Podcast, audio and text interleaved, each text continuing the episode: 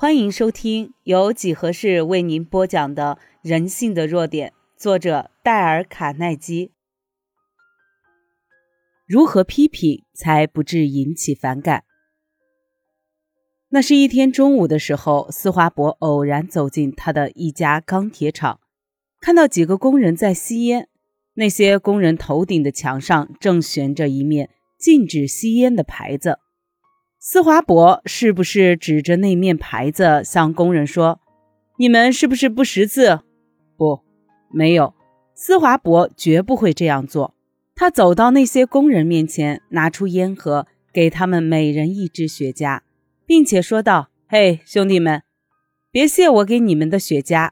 如果你们能到外面吸烟，我就更高兴了。”那些工人们已经知道自己犯了错误。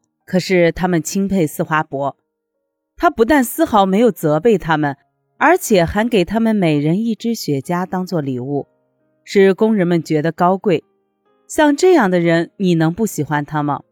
范纳梅克是费城一家很大的百货公司老板，他也喜欢运用这样的方法。范纳梅克每天去他的百货公司一次。有一次，他看到一位女客人站在柜台外面等着买东西。可是就是没有人招呼他。哦，售货员呢？他们都聚到了柜台远处一角，在谈着笑着。范纳梅克一声不响，悄悄地走去柜台里面，他自己招呼那位女顾客，然后他把成交的货物交给售货员去包装，他自己就走开了。一八七七年三月八日，最善于布道的布道家皮却牧师去世了。下一个星期日，艾宝德牧师被邀登坛讲道。他决定尽其所能的使这次讲道有完美的表现，所以他写了一篇讲道的稿子，准备到时应用。他一再的修改润色，才把那篇稿子完成，然后读给他太太听。可是这篇讲道的演讲稿并不理想，就像普通演讲稿一样。如果他太太没有足够的修养和见解，一定会像他这样说：“艾宝德，这篇演讲稿糟糕透了，那绝不能用。如果你这样讲话的话，听到的人一定会睡去。他读起来就像百科全书一样。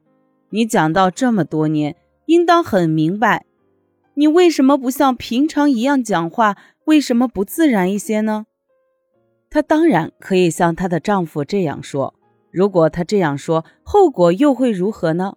那位艾宝德太太相信他知道这回事，所以她巧妙地暗示其丈夫：如果把那篇讲道演讲稿拿到北美评论去发表，确实是一篇极好的文章。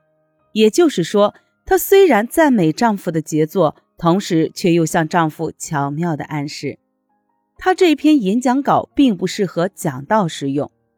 艾宝德看出他妻子的暗示，就把他那篇绞尽脑汁所完成的演讲稿撕碎。他什么也不准备，就去讲道了。我们要劝阻一件事，一定要牢记，要永远躲开正面的批评。如果有这个必要的话，我们不妨旁敲侧击地去暗示对方对人的正面批评，那会毁坏了他的自重感，剥夺了他的自尊。如果你旁敲侧击，对方知道你用心良苦，他不但接受，而且还会感激你。所以要改变人们的意志，而不引起对方的反感。第二项规则是间接地指出人们的过错。本集已播完，欢迎您的订阅，下集更精彩。